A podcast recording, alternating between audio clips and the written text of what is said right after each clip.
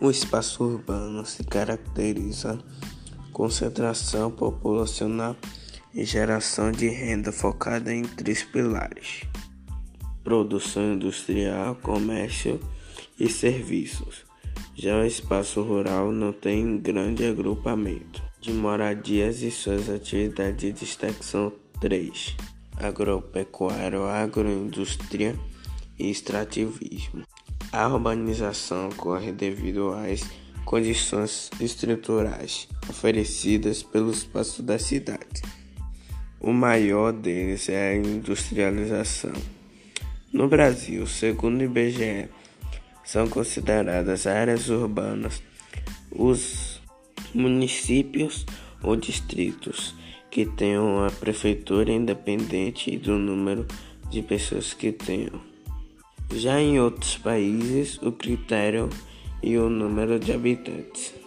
Foi com o desenvolvimento do capitalismo na Baixa Idade Média, a partir do século XI, que as cidades passaram a adquirir importância novamente. Já excedente da produção era comercializado nas cidades a partir do século XVIII, com a Revolução Industrial. As cidades sofreram profundas transformações, expandiram-se e transformaram-se os principais pelos polos da, economia. Porém, o processo de urbanização não aconteceu de forma igual em todas as sociedades.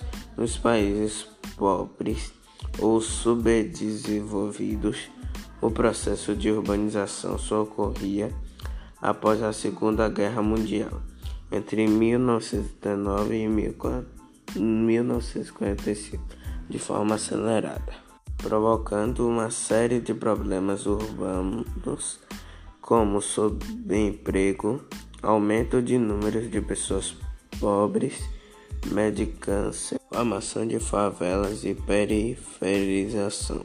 Até a década de 1930, o Brasil foi um país de economia baseada na exportação de produtos agrícolas, ou seja, essencialmente rural. Por mais de 400 anos, nossa população esteve concentrada no campo.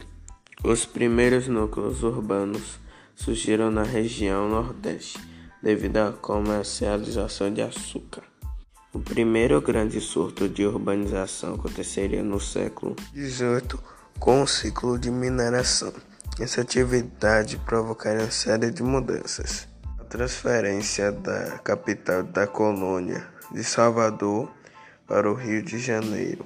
Em 1763, o deslocamento do eixo econômico que se encontrava no Nordeste açucareiro para o Sudeste de aurífero.